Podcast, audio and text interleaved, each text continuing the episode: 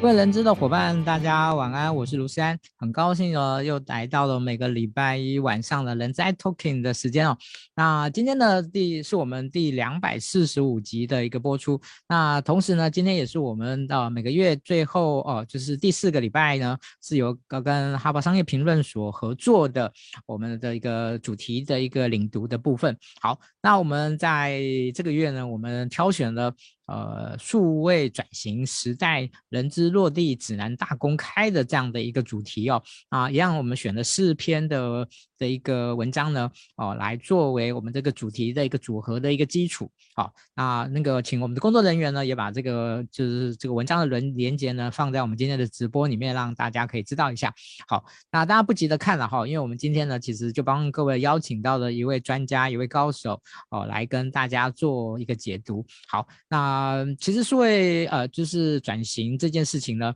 其实已经是就是不是要不要做，而是要怎么做的一个的一个时代哈。那而且数位转型这件事情呢，它其实涵盖的层面非常的广啊，所以如何要去呃从哪一个层面去切入去推动这件事情呢？呃，其实说法蛮多的啊，但是我们从观察上来讲的话，呃。大概好，大概好，我因为我觉得这个这个观察我不敢讲是所谓的很很具有权威性，呃，我想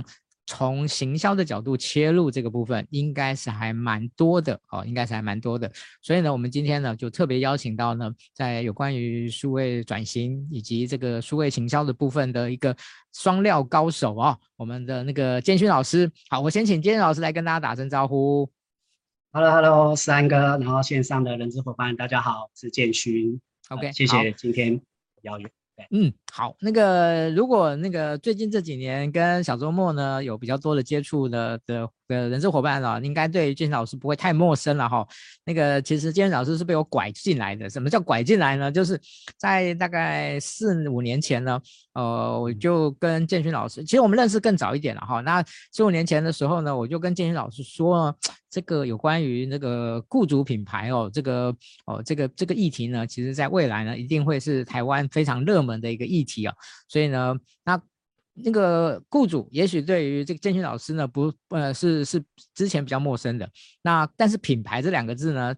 建群老师却一定是高手，所以呢，当时呢我就那个拐老师说，哎，您您可不可以多花点时间啊，来那个来那个涉猎这方面的资资料？好，那老师也很。嗯也很那个帮忙哈，就是后来呢，哦，他在那个研读完很多的一些他自己的一些想法以后，他就转换了。然后后来我们在小周末，其实我们有开过几次的课程。好，那呃，时至今日哈，现在雇主品牌四个字呢，已经是大家人资圈里面耳耳熟能详的哈。你现在掰不出。在雇主品牌掰不出一点东西的话呢，嗯，你就有一点落伍了哈，就有点落伍了。好，但是呢，从某个角度上来讲呢，HR 呢做雇主品牌这件事情，其实某种程度，我们也可以说它是一种数位转型的一个小小的过程啊，小小的切入点。好，呃，但是我们今天呢，在整个呃谈的内容里面呢，呃，就是我们上半段呢会比较谈 overall。下半段呢，就会谈比较实例以及比较贴近 HR 的部分。好，我想跟大家做一个做一个说明。好，那那个谢谢那个哈佛商业评论的支持哈。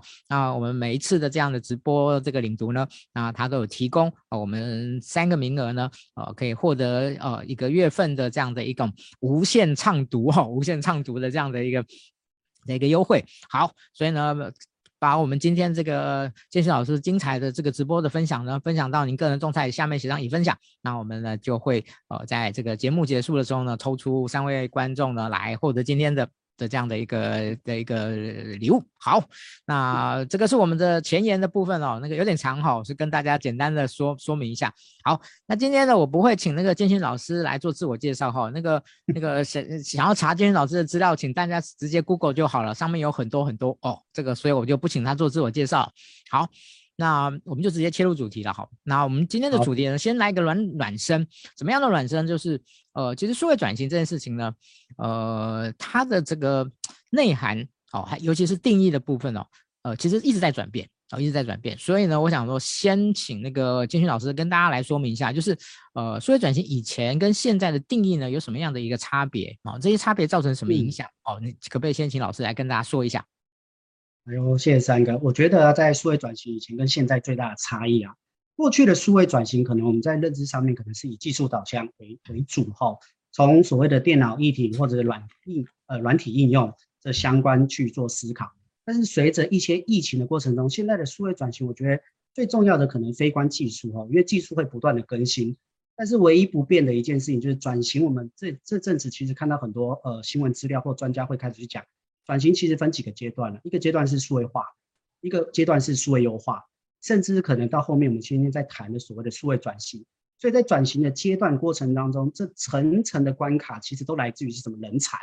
人才的定义是我们如何导入正确的人才、正确的伙伴。因为人才对于 HR 而言，或对企业主而言，其实是需要慧眼的哈。因为对于数位转型，它需要投资跟时间，所以与时俱进的人才，然后建立终身学习文化的企业，可能是数位转型的过程当中不变的道理，因为会不断的优化嘛。所以，我们就可以去检视过程当中，就是不管是现今的服务业，不管是现今的呃跨境电商，或者是所谓的贸易的这些企业，他们对于现今的数位转型，可能会比科技产业，可能会比金融保险产业更加的迫切，尤其现在疫情这件事情。这也会变成是为什么现在很多产业一直忙于在奔波在于是什么叫做数位转型，但是在数位转型的过程当中，回到刚刚讲，过去可能以技术为导向，那我们现在已经是时至今日，已经不是技术导向，因为技术已经呃某些都很成熟了，不是追求新颖的科技，而是要去思考一件事情是这些科技对于内部的人才而言，有谁可以去应用吼？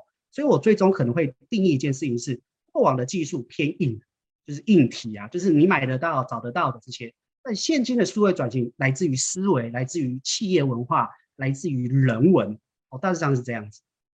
嗯，好，其实那个刚才建勋老师谈的这样的一个定义哦，其实我自己非常的认同哦。呃。大概现在在谈数位转型里面呢，会有几个元素啊，什么大数据啊、AI 啊部分。那尤其是 AI 的部分呢，其实今年好，今年我就有听到一些专家讲说，今年叫做 AI 的落地年。那什么叫 AI 的落地年？就是以前要使用 AI 呢，其实你要有相当技术的门槛，好，相当技术的门槛才有办法能够去有效的运用。但是呢，今年呢，可能呢就会进入了所谓的应用。呃，你把它想象成就是它变成是一个软体。好，一个可以应用的软体，然后呢，你自己呢可能把某一些参数或者某个东西做一些设定以后呢，你就可以啊、呃、来有效的使用了。哦，我想这个真的是要比以前要来来的这个简易多了。哦，但是本来就是一个啊、呃，在应用面的部分，如果你不够不够 friendly 的话，其实呃，你说要做这样的一个呃一个转换，其实是很大的一个一个，就是这个门槛就很高了。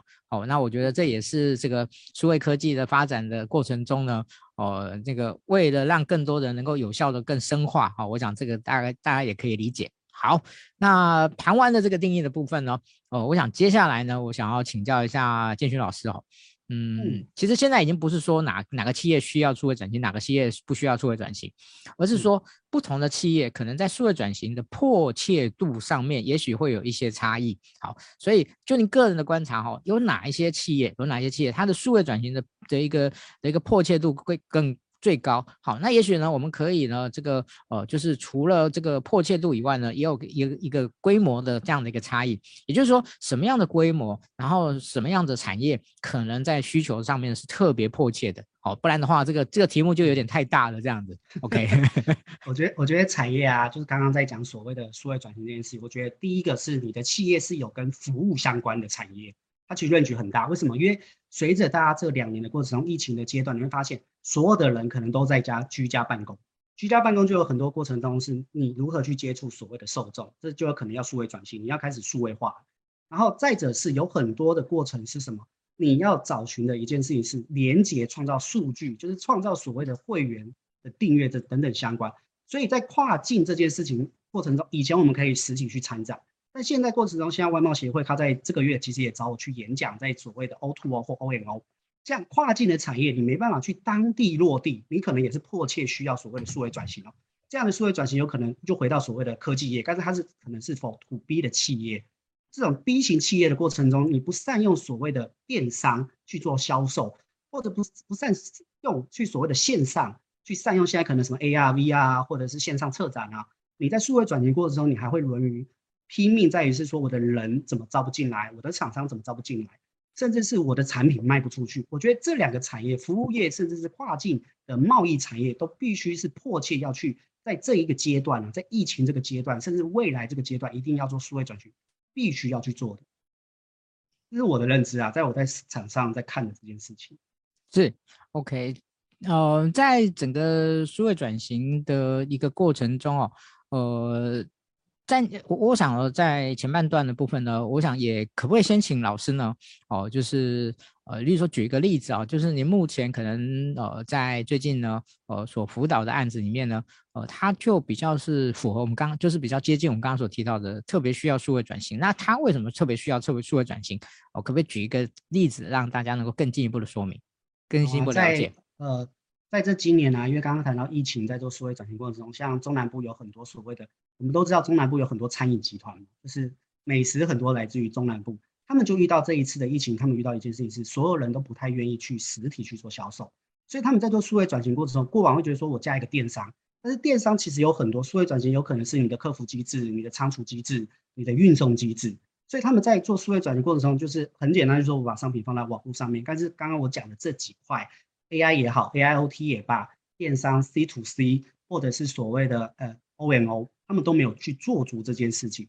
当然，你要做足这件事情，就回到刚刚讲数位转型，它其实来自于是什么？你的人才有没有到定位？你的企业文化原本都是很 local 或是很餐饮的人才，他们认知对于数位这件事情是，我现在可以收单，我为什么要在网络上面？是甚至有可能他们会质疑是我的，你线上是不是来抢我线下的业绩？所以企业文化这件事情上面，我们就开始要去帮他去做，还没建置硬体，就要先开始帮他去建置数位的思维。好，这就回到是数位转型三的步骤，数位化，我们要开始先帮这个餐饮集团，还蛮大的哦，在各百货公司都有他们的店。然后第二过程中，所谓的数位优化，是当你开始有了数位数位的数位化这件事情上面，你的人才进入的过程中就是数位优化，你同时间要找到对应该有的技术开发团队。你要如何对接原有的技术开发的系统哦，而不是新追加这些系统？哦，这常常很多很多企业会遇到问题，就是我旧的就先放在那边了，我我新的再好，结果发现两个软体是两个系统是无法融合的哈。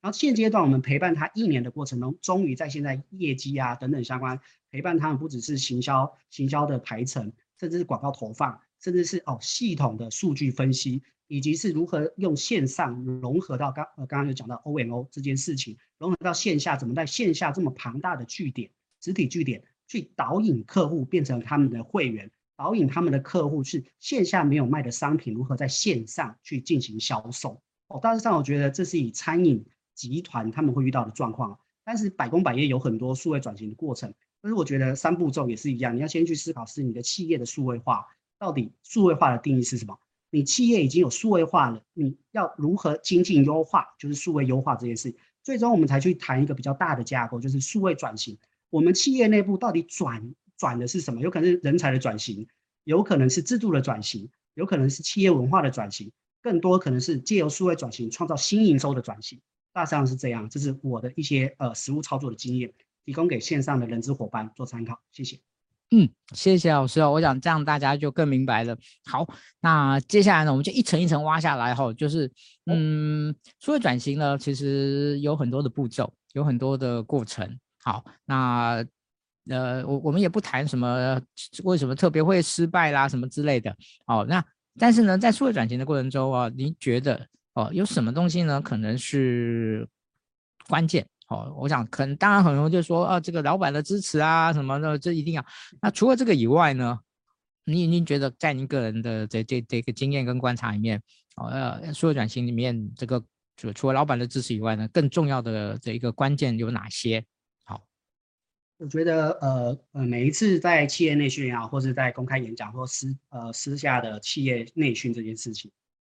我一定会讲一个东西，就是刚刚其实也提到，就是数位的思维哈。就是我们对于数位 digital 这件事情，对于本身企业它的帮助是什么？若是有帮助，我们愿不愿意去投资？不管是它会失败也好，因为数位很多个它是推陈出新的，这个这个投资有没有去创造数位思维？第二是我们要如何去思考，就是创造数位的价值。因为很多新的数位数位转型的关键，它来自于不是转数位，不是 digital，而是来自于转型这件事情。转型的过程中一定要有所谓的甚至 KPI 的设定，甚至我们现在可能很夯什么 OKR，就是在观看这些这些目标值的行为过程中，它可以创造现有的商业模式有什么样的价值。我觉得最后一件事情要去思考的是数位领导力，就是谁可以去协助这个数位转型团队，哦，不是这间公司哦，而是数位转型一定要找一个团队，一个 team 去了解低巨头这件事情。而这个事情多半很多时候，我们从老板上到高阶主管，他通常都是外派或者是空降，多数甚至可能是找到企业内部，他可能跟数位相关的，然后就把他扶植往上来。所以在数位领导力的过程当中，我们就要去去思考一件事情是谁能做主哈。所以从这一次，我觉得也很好，是我在看哈佛的呃这个商业的杂志内容里面，它其实有里面有讲到一一个一段哈，我觉得也可以分享给人资伙伴去思考。这个过程中可以从五大的层面可以去思考。第一个是我们的组织文化，你不能说哦，今天是业务啊，然后业务突然间他就真的不懂不懂不懂数位，然后硬要他们去做，这是逼逼死人才啊。所以组织文化的过程中，我们去建置数位对于原先的企业它的阶段性任务是什么，甚至是它是不是原来的未来。那既然是原来未来，那旧有的人事物要怎么样去进化，或者是怎么去安抚，或者是成立新的单位，这是一个要先去找。第二就是我们在判定人才与能力这件事情上面，过往可能是业绩，它可能是每每周、每月、每季，甚至是年的规划。但在数位领域过程中，看的是每每秒、每分、每时，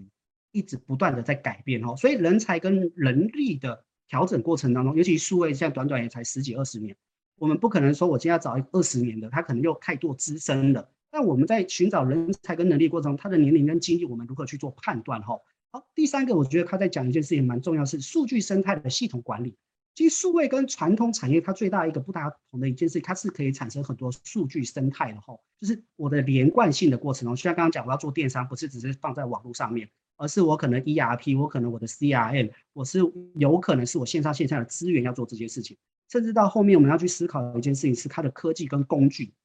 不是，我常常会遇到一些厂商会说，哎、老师啊，或者是执行长，我现在遇到状况是，我现在所有的 social media 我都开放了。所以我就会说，那你们的族群 TA 年龄层是适合什么？很多过程中，科技日新月异，我们应该要先去判定的是我们的产业的工具应用是什么样的阶段。适合 IG 就 IG，适合 TikTok 就 TikTok，不应该是学习所有。因为回到我们刚刚这样人才与能力这件事情上面，不能说我找了一个呃社群小编，结果他就要全吃。那我们的能力的薪资有没有符合？我觉得这是一个要去思考。再来就是所谓的策略跟规划执行过程，就回到刚刚在讲数位领导力这边，领导人他到底能不能去了解是数位转型跟原有的单位在沟通协调的行为过程中，他能不能清楚知道那一个目标设定之后，所以就要很清楚知道我们在组织内部的旧有的惯性跟可运行的范围内如何去做修正，哈。这就很像我常常会自诩我是中医师啊，数位的中医师，就是如同看病一样，一开始不可能药到病除，一定是要调身、调息养生。因为你在数位转型过程，不是说我今天大刀阔斧的就砍掉，因为在早期在讲数位转型，很多企业是那我就把这个部门就裁撤掉，结果发现一件事，你的你的主要的大象腿啊，就最初的那只腿被你被你搞掉了，就新的那一只腿还没展生出来，所以你在数位转型过程中就会不平衡哦。然后最重要的一件事情，在数位转型过程中，因为刚刚在讲，因为你要面对的市场是最直接的，所以适当的员工决策权能不能做下放，而不是是层层层层向上沟通。像呃昨天其实有一个串流平台啊，然后他 po 了一篇文章，然后造成很多人就是类似呃最近很多事件的过程中哈，就是 N 开头的那个平台，他就 po 了一篇文章，然后结果造成很多人去攻击，这个造成有可能是适当的决策层。他没有下放，并是层层去沟通，结果时效可能就就错失了，然后造成现在可能大家都买得到这些赛季啊或什么相关的，就就造成了一个危机处理哈。所以在现在的世代的期许过程中啊，其实我可以建呃建议就是数位的领导力，它可以加重去做思考，其他的是数位思维呃企业文化，或是如何去创造所谓的数位价值，这倒是二二到三的过程，这是我觉得数位转型的关键。这几个重点是这样，嗯，哇，我想大家应该呃听得非常的爽快哈、就是老老师总是非常的单刀直入的哦，把这些嗯平常我们在认知这些事情上面呢，有时候会有一点模糊的东西呢，把它很直接的把它做一个切入了。哈，那我想嗯。接下来部分的话呢，我想就请老师来跟大家分享一下哦，就是呃，目前在做这个数位转型的这个的一个方法哈、就是呃，可能会有一些实际的一些做法。好，当然当然可能老对老师这边可能一定是会比较容易从从这个行销的角度切入。好，所以呃，也许老师可以以行销为主，但如果有其他的方法，也可以跟大家做一个分享。好，没问题。我觉得数位转型它有一个特性，刚刚虽然讲说数位转型不是以科技为主，但是它毕竟是借由智慧科技。哦，数位转型过程一定是涵盖的是有跟智慧科技相关的哈。导入高科技的决策能力，它的决策能力可能有什么？有可能是数据，有可能是 AI，有可能是我们在系统流程化这件事情上面，然后去做所谓的一个自动化，然后甚至是减少人力。哦，所以我觉得。呃，数位转型实际做法就是凭借着智慧科技，然后导入高科技，增加企业的决策力。然后科技日益阅历，我们如何找到现阶段属于我们该有的科技工具就好。然后再从外部找寻适当的单位啊、企业啊，先从中辅导。辅导过程中不是请他们取代我们哦，而是从辅导的过程中，借由这些所谓的知识呃摄取或者是案例的辅导过程中。辅导成为培养内部人才，增加还是刚刚上一个数位的关数位转型的关键，增加数位的思维，创造数位的价值，然后增加数位的领导力。哦，而不能说一要就是我现在数位转型，我可能就直接买了一间数位公司，但是你的文化没有没有融合嘛，你的人可能没有融合，甚至不知道那数位价值。所以我觉得企业想要转型的数位实际数位转型实际做法，好好去思考刚刚讲的这三个数位的思维，一定要先去厘清它。然后要做数位转型，你的数位价值是什么？好，内部的过程中有没有人去懂得这所谓的数位思维创造价值的数位领导力？所以我觉得实际的做法就从这三个去延伸就可以。OK，好，呃，在老师您自己如果本身呢、就是在在做有关于数位转型的部分哦，呃，就你个人自己在在切的时候呢，你会怎么个切法？可不可以分享一下给大家？呃，我通常会切就是企业组织工，刚好我今天也对一个人力啊，他们找我开会，然后他们也是要做内部的数位转型，甚至内部的呃优化。呃，我会分几个步骤，第一个步骤我会先去看这个产业，他们的类似的产业不是竞品哦，是他们现在想做的一些数位转型的方向，在市场上面有没有人曾经做过？如果他今天有十个要做，我就会开始是抽丝剥茧，是这十个的过程当中，如果一个是有不同的产业做过，代表这方向是可行。只是在他的产业曾经没人做，或者是有人做失败，这都没有关系。只要有人做成功，这数位转型的方向，他就可以先去做这件事情。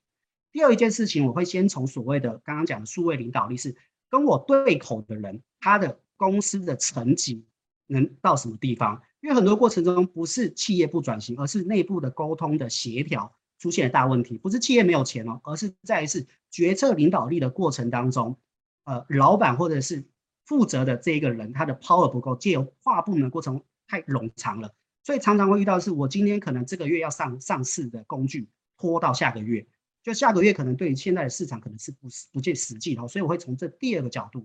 第三个过程当中，我会进入到内部，我会先去查询各跨部门之间对于数位转型他们的认知是什么，然后认知过程我会把它加强到就是大家到所谓的均值的条件去做思考这件事情。因为数位转型绝对不是一个部门，它一定是旧有的部门跟新的部门去做融合的哈，所以我会有这第三步。第四，最后的一件事情是，我会去探讨跟老板或者是我的部门的同仁，甚至在跨部门是，我们最终数位转型回到一件事，我们要创造什么数位的价值，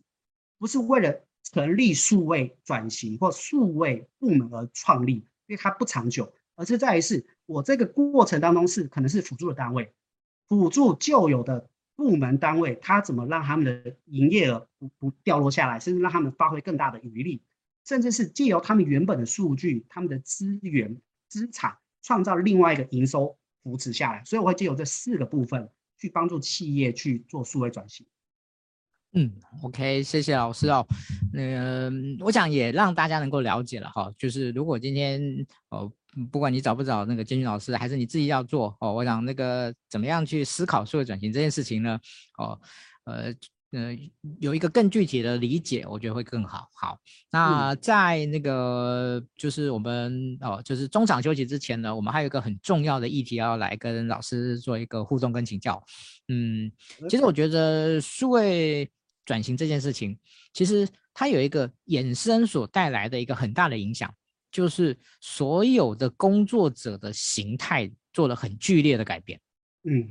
好，我想这个部分，呃，其实我觉得，呃，以前比较少人在提，但是呢，我觉得现在大家已经越来越感受到了，就是当技术的层面，呃，解决了，其实往往在很多的公司，它的数位转型不够到位。或甚至是失败，其实往往都不是技术面的问题，而是这种应用面。但是如果你说应用面的问题出在哪里，其实讲穿了还是回到人这件事情上面。嗯，哦，或者甚至所谓的呃，怎么一些，就是我们工作者，就是这家这家公司的员工，他愿不愿意在这个数位转型以后呢，把他的整个工作的形态完全也愿意做一个改变。好，我觉得这个、嗯、这个是就是那个当公司里面的员工呢，努力的在抗拒用他的工作的不配合来抗拒的时候呢，你这个数位转型要要要成功也难吧？哦，我想这个大家大家可以感受得到。所以呃，我想在这个中场休息之前呢，来请教一下啊、哦，就是呃，建勋老师哦，就是嗯，我相信你已经有考，你在做任何任任何的一个顾问也好，或者是指导也好，已经有考虑到这个问题。好，所以呃，如何好，就是先在这个这个呃，就前半场部分的最后一个题目了，就是来跟大家聊一聊这个数位转型对于工作形形式形态的影响哦，您观察到哪些？然后呃，这些影响呢，可能呃会展现在哪些部分？好我觉得呃这两年啊，尤其这阵子，应该说从二零二二年开始，大家对于所谓的数位转型上面，数位工具的工作一定会非常有感觉。就如同今天的直播，也是一种数位转型的呈现哈。过往我们要上课也好，我们要听演讲都是在线下，但现在借由这样的实体，甚至现在所谓的五 G 世代，甚至元宇宙，我们发现一件事情，就是甚至是我在辅导企业或者在商总上面看到状况是，最主要的工作就是载体应用的学习。以前过往可能是我进到公司里面，我可能弄 notebook 啊、电脑啊、开会啊、booking 啊这些等等下，但现在并不是哦，现在有可能是你在办公室上班，但是你的同仁可能现在居隔也好，或在在其他的地方，所以我们这几年会发现有一些词句开始出现，什么数位游牧民族啊这些等等相关，就你发现说你的你的同事甚至这阵子都见不到，或者你你离开了公司你也见不到他，开离开公司你也见不到他，所以工作形态的过程中会随着什么？会随着载体应用的学习跟。与时俱进的淘汰不恰当的软体软硬体哈，所以在这过程中，这这些都是我们必须要做。然后在甚至在一些企业上面需要什么，需要有一些资历的，需要有一些经验的，或是人力导向的动作，慢慢都会被什么慢慢被科技应用所取代哈。这些所有相关，其实有很多媒体报道，专家都有在讲，在越来越科技的过程中，像什么数据工程师啊、数位行销啊，甚至只要是呃，甚至记者啊，这些都有一些 AI 开始去去做哈。但是我觉得也不用去太担心了，因为未来的数位转型对工作的影响只会只会怎么样？只会走向精致化，就是你越专业，你越有被不被取代性，因为毕竟科技都是由人去进行导导入的哈，做这些事。还有第二个，我觉得工作的影响最重要一件就是跨界的合作哈。过去我们要找明星哈，我以前下来走，过去我们要找明星可能是找那些很知名的明星，但是现在你会发现像素人网红的当道，甚至你会发现 Facebook 的名人未必是 YouTube YouTube 的名人。YouTube 的名人，YT 的名人未必是 TikTok 的名人。哦，在这个过程中，我们就要更去了解是跨界合作行为过程中，慢慢成为一个什么东西。从一条龙的工作，是你今天什么都做，后面不是是专注该专注的生态系。所以，数位转型对工作影响的过程中，我们必须要了解跨界，我们必须了解是在我的这个产业，甚至我要走入这数位转型的过程当中，这生态系到底是我该找寻谁来配合？哦，过往可能要找一些很资历很深的一些，好，不管是管顾也好，企业也罢，但这个未必在快速好的或者在敏捷构造在转型的过程当中，甚至小专案的行进过程中，它未必可以推得动哦。但现在的过程你会发现，以小杠杆去操作这件事情，所以为什么世界的操作过程当中，我们甚至在什么一个一个社社群媒体的发文啊，像马克啊，就他就发一个文，然后忽然间 Twitter 就嘣就往上了。过去并不是这样子哦，所以我觉得总归一句话，就是数位转型对工作的影响啊，它已经变得是不是你是专才这件事情，你可能要变通才，但这通才的行为过程中未必是未必什么都要会，而是你知道谁可以帮你解决那个问题，当这是我我我在看待这件事情。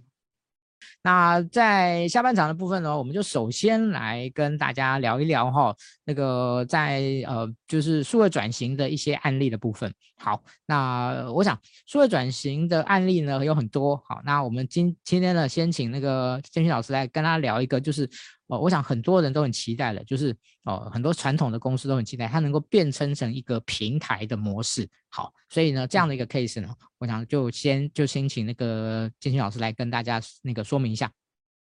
好，我觉得呃呃，传统公司要变成平台的模式过程中，先不要被现在这几年它那什么人工智慧的 AI 啊，或者什么城市广告啊、目标设定的共享经济啊，甚至很新很新的元宇宙这些过程，哈。这些过程中都是原生的数位公司，因为他们可能要对呃市场要更接触，甚至他们可能要抢攻更年轻的市场，所以他们不断的去进化。毕竟在传统的思维过程中，要进到线下是真的需要花很多余力，所以他们会用这样的模式。所以在传统公司要转成平台模式公司，先不要去惧怕一些新的呃名称哈，甚至这些名称我们真的可以去去听听看看哈。但是传统公司要不要成为平台？我觉得必须要这件事情。为什么？因为你的你的受众在成长，你过去卖的消费受众，他的年龄层可能会随着你的企业增长。比如说你以前卖是二十岁，结果企业经营了三十年，哦啊，经经验经营了十年，你可能你的会员就变三十岁了。所以他在用什么样的工具，你就必须要先去思考后。所以我们可以运用一件事情，回到刚刚数位转型过程中，数位转型有很多数据这件事情，所以我们需要有一些数据跟 AI 的模型，然后甚至从所谓的所谓的生态系要去思考。所以生态系不是我自己打造一个生态系，而是在于是我在跟所谓的异业合作的过程当中，我如何产生这个生态系的媒合，后而不是自己做。自己做在中小型企业其实是很难的，甚至大型企业要推动也是很难。第一个会遇到的问题一定是你你没有人才啊。你的人才的导入行为过程当中要怎么去做？所以，我们看待所谓的科技公司，不管是脸书、苹果、亚马逊、Google，呃，U 呃 U U Buy，呃什么优步、阿里巴巴、腾讯这些等等相关，呃，请容许我先用中文哈。这些公司他们因为借由所谓的平台这件事情，创造很多价值。在传统公司的过程中，其实刚刚回到讲了，我们是生态系，我们必须要了解是各项服务跟我们自己本身的企业的连接性质是什么。因为当有了连接性质，我们才可以去想象有一个经营策略，甚至是新的策呃经营的方式、新的技术跟主顾客的业务关系哈。借由这几个方向的过程中，企业才会进进行到所谓的平台前置期。因为你的平台其实要做的一件事情是要增进快速的发展，不管是营收的增长、你的会员的增长、你跟客户之间忠诚度的连接性质这边事情，所以它回归到一件事情。传统公司要往数位平台的过程中，首先你要先从商业的策略去思考，我的企业要在这个数位转型的角度成为这平台过程中，它的定义是什么？就我以拿串流平台的过程中，Netflix 跟 Disney Plus、HBO Go，他们绝对三个是不一样的。我们以餐饮业者来讲，你会发现麦当劳、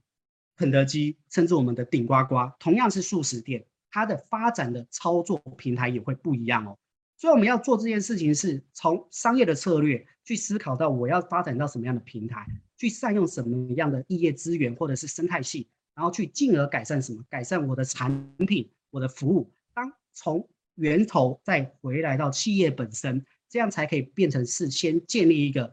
不管是新的业务也好，新的商业模式也罢，甚至在招入新的人才进来，才不会跟旧去做抵抗。所以我觉得这几块传统的。公司要踏入到平台的模式，有这几个方向可以先去思考。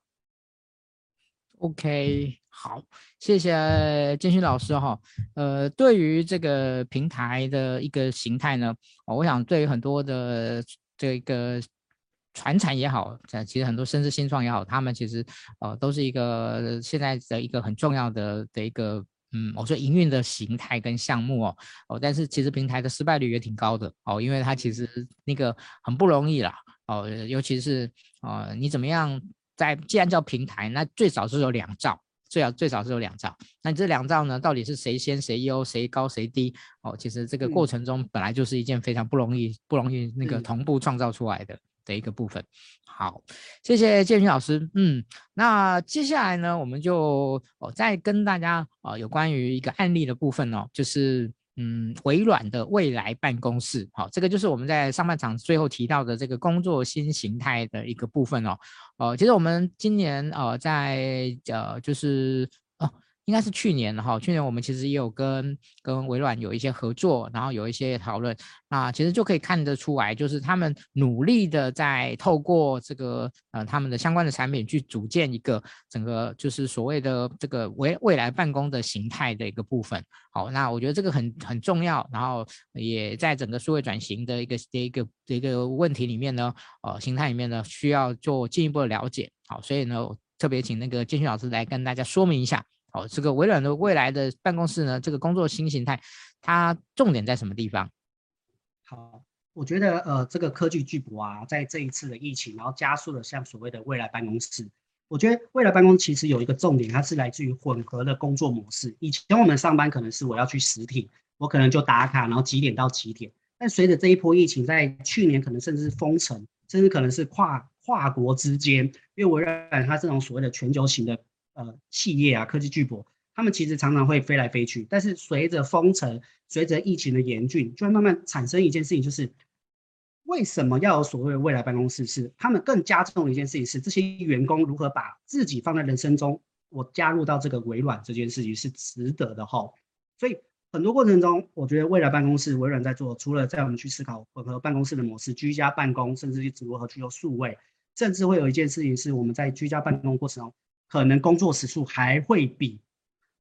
上班进办公室还会多，所以在自律行为过程中，就会更更需要一件事情是，你在人生的过程中，好，可能绑在绑在自己的办公室里面，甚至绑在自己的书房里面，你要如何去创造你原有的价值？哈，所以在微软，它在所谓的未来办公室，它其实一样一件事情，就是薪资大会还是很重视，不会因为你在居家或者在所谓的其他地方，它就不会去减少。第二过程中，它会加重一件事情是。你的公司文化要让不管是新进的员工也好，未来的员工也罢，更会重视所谓的公司文化这件事情。这是很多台湾企业我们在做所谓的居家隔离啊，甚至是有什么元宇宙也好，或者 AR、VR 这些等等相关要去思考的一件事情。再一件事情，因为没办法让员工进到自己的企业里面，所以你会遇到一件事情，是你跟你的同仁啊没有产生温度。所以会常常会一件事情会自己自圆其说，但在未来办公室的行为，其实像现在的元宇宙也好，甚至在现在所谓的什么 AR、VR 也罢，你会发现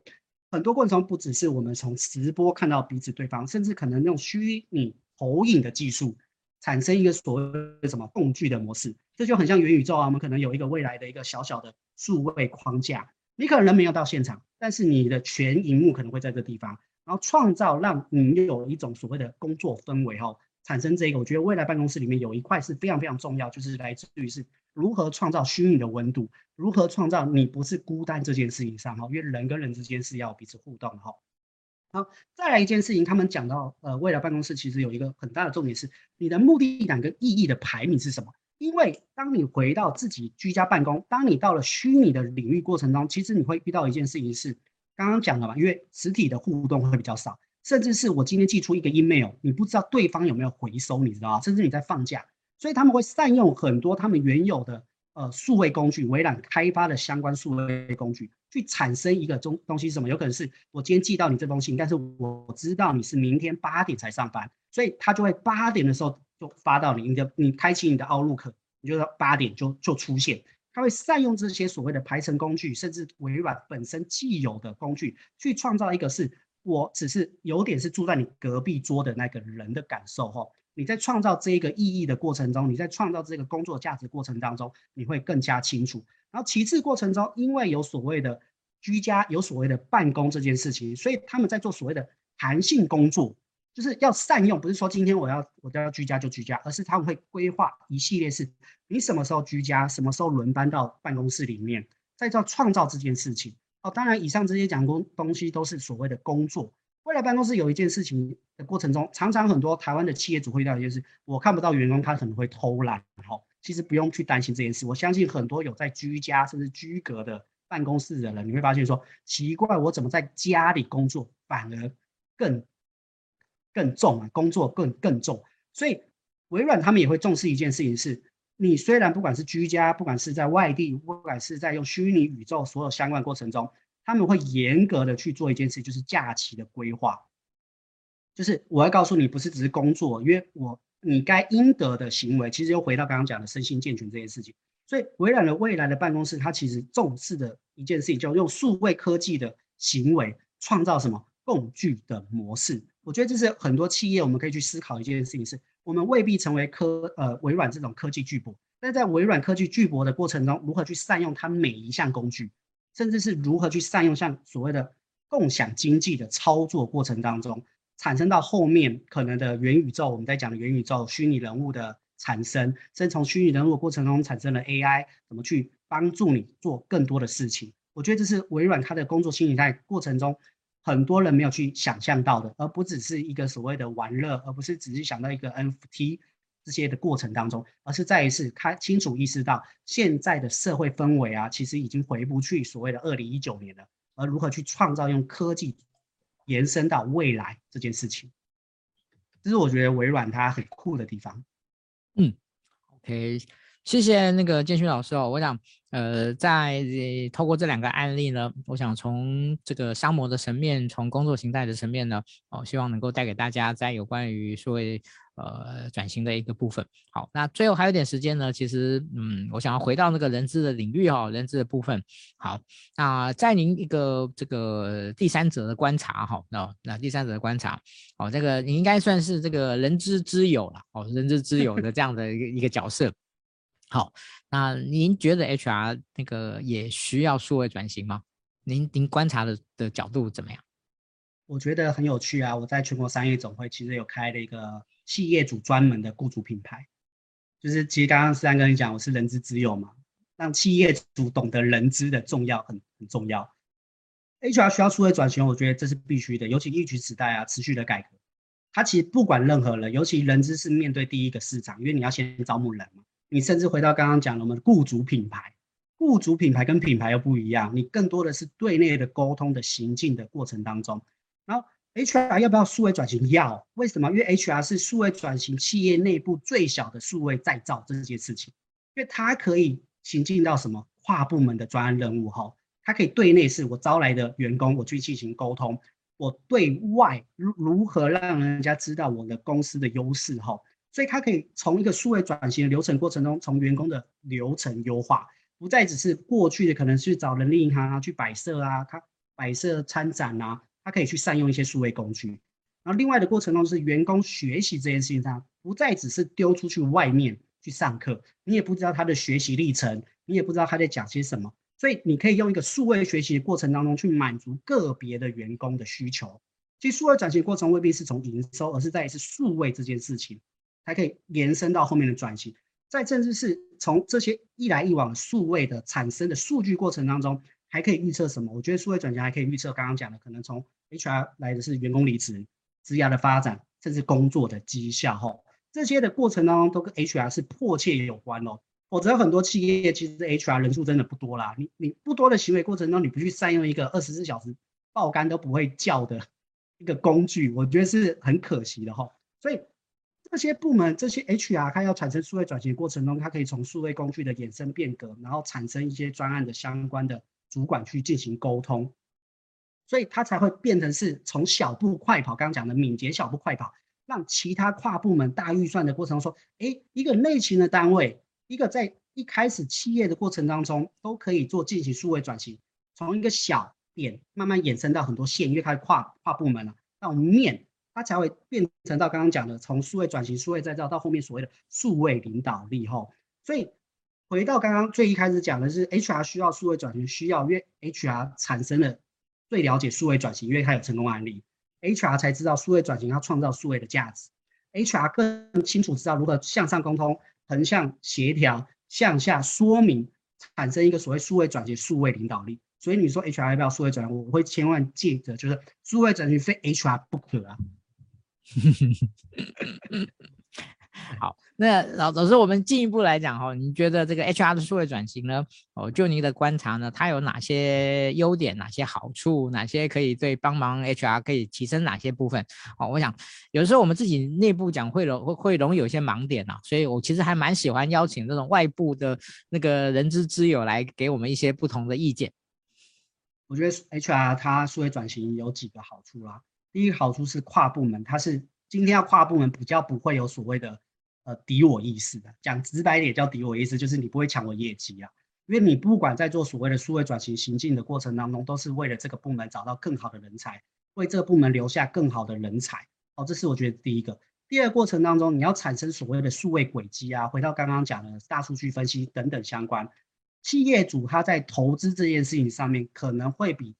会比其他内勤单位要要来得容易去跟企业主在谈判有预算这件事事情上面，因为他会有人才这件事情。因为接下来会遇到疫情，接下来会遇到少子化，只有 HR 最有这个底气，可以跟企业主去进行沟通这件事情。我觉得第三个数位转型的好处是什么？是 HR 它对外，它其实有很多的层面。如果它有一些余力，或者是它，比如说像今天可能他了解人资小周末，有很多的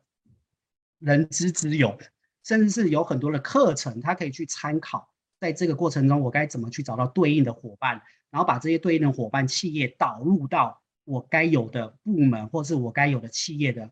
呃反馈这件事情上面，而不只是由各自的部门单位然后去找寻，就有可能被打枪，因为它会回到是企业的经营行为的过程当中。我觉得这是我们，我觉得这几块是 HR 数位转型有很深的好处。当然，呃，短期间 HR 可能会觉得说，我的我们的业绩，呃，工作大小事啊，都是人知的事嘛，我有买的。人知小周末的袋子，然后常常会讲一件事情，就是 HR 在这个这个短期，数位转型在短期一定是非常非常的忙碌，但在转型的行为过程当中，其实它有一个非常大的好处是，因为它是一个敏捷，它是一个小步快跑的这个单位，所以它在数位转型的行为过程当中，它不会花太多的时间，因为它不是业务单位，它可能要马上要获利这件事情，它最快的获利 HR 它可能 KPI 它是人才的未留，人才的不流失。人才的找寻，他可以做这些过程中，他的数值是可以比较快的。这是我觉得，在我从外部的角度，当然 HR 它是一个很专专业的一个一项专职工作，但是以行销的角度，以我跟老板在互动，还有在对 HR 的期待值，我觉得 HR 在数位转型的过程中，有很多很多事情是非技术行销或者是营运团队能讲的话，HR 或许都可以讲得出来。大概像是这样。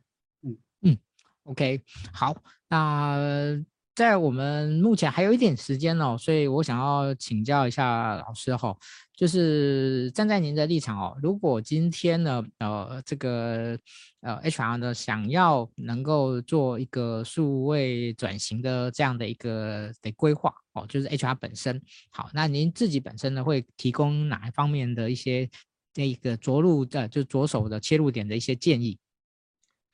我觉得最直接啊，有有几个步骤。第一个步骤是现在市场上有真的非常非常多，像比如说我们自己公司就有跟资策会一些数位转型院有所谓的数位转型评测系统，呃，可以先借由这些免费的评测系统先去自我检测。公司要数位转型的过程不是技术哦，因为刚刚讲了数位转型非关技术人才吼，而是在于是我们如何去投资与时俱进的人才，建立什么？HR 的建议是建立终身学习的文化，可以累积人才，因为。HR 有一块是人才的呃招募跟未留，甚至是如何公司文化的制度这件事情。然后借由这样的过程当中，我觉得可以去思考是我要做数位转型，我要找人才，那这些人才的行为过程当中如何创造所谓的企业连结性？然后借由这些所谓的企业连结性的过程中，从这些评测系统发掘到我们的问题的点是什么，才可以去加重人资在企业内部的重要性。有时候不能说老王卖瓜，我们可能知道，但是没有所谓的第三方数据，或者是没有所谓的评测系统，而不只是狂上课。因为有时候内部的会觉得说，HR 丢给我的课可能不太适合。那借由一些所谓的第三方的系统，当然有预算去找一些有预算的单位，如果没有预算去这些所谓工研院、资策会他们开发的这一块，我觉得会比较有底气。第二个过程中就是数位转型，千万不要去想象说技术啊，就是导入。呃，数位转型一定会成功哦。选定数位转型的领导者跟推动者，才可以更能推动数位转型。所以从人资的角度，从内勤单位可能就会变成什么？内勤的风险管控单位。很多风险管控，它一些事情，它可能是财务，但是人才现在是资产，所以某方面它已经变成不是只是内勤，然后文书这些等等相关，而是在于是人才，一个人才可能低很多，因为未来是数位科技、AI 科技，甚至从所谓的 BI 衍生的数据等等相关，跨部门的协助啊，更可以去让企业的部门跟适才人才的对应，减少什么？减少跨部门沟通造成的鸿沟后。所以我觉得在呃终身企业学习的 HR 他们的建议，除了以上的过程当中，导入该有的分析系统。啊，才可以更清楚知道怎么去招募人才，甚至是从这些数据人才的资料数据过程当中产生我们要做的什么 HR 本呃会做的雇主品牌，以及去厘清离职员工该要的原因是什么。而这过程中不是什么去找一些所谓的呃人格分析测验这件事情上面，这是有点不太一样的哈，因为它是转型的阶段，转型阶段就就有阶段性转型，从数位转型，甚至是所谓的等级。它就不是太以个人这件事情，这是我呃提供，就是我在自己职场上面，甚至我在辅导的过程中所看到的，希望能帮助呃人资线上的人资伙伴，对于想要在转型的 HR 的一些帮助。谢谢。OK，好，呃。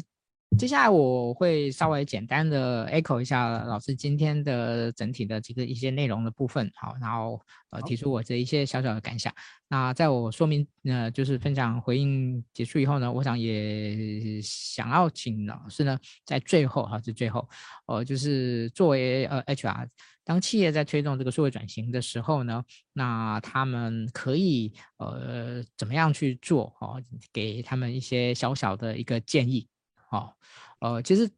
数位转型的角的的过程中呢，啊，我我自己个人认为，诶，HR 是是可以作为 HR 提升他在企业内部的价值跟这个那个参与度，哦，甚至是对部门的掌握度的一个很好的契机啊，好，一个很好的契机啊。但是问题是这件事情，呃，反过来，反过来就会是，嗯，就是 HR 本身对于数位转型这件事情的理解度。哦，到什么程度？哦，如果说呃 HR 本身的理解度不高的时候，那你说要去协助别人，哦，我想这个也是很缘木求鱼的一件事情。但是如果我今天呃 HR 常常心里面呢有一些想法，就是说哇，这个企业怎么都没有，呃，这老板啦，或者都没有办都没有机会让他有那个好好的展露他自己的空间，那个空间跟价值的机会。好，那我我我我常常跟很多的呃人资伙伴说，我说企业的数位转型呢，其实就会是人资很好的一个展现他自己的价值跟舞台的一个部分。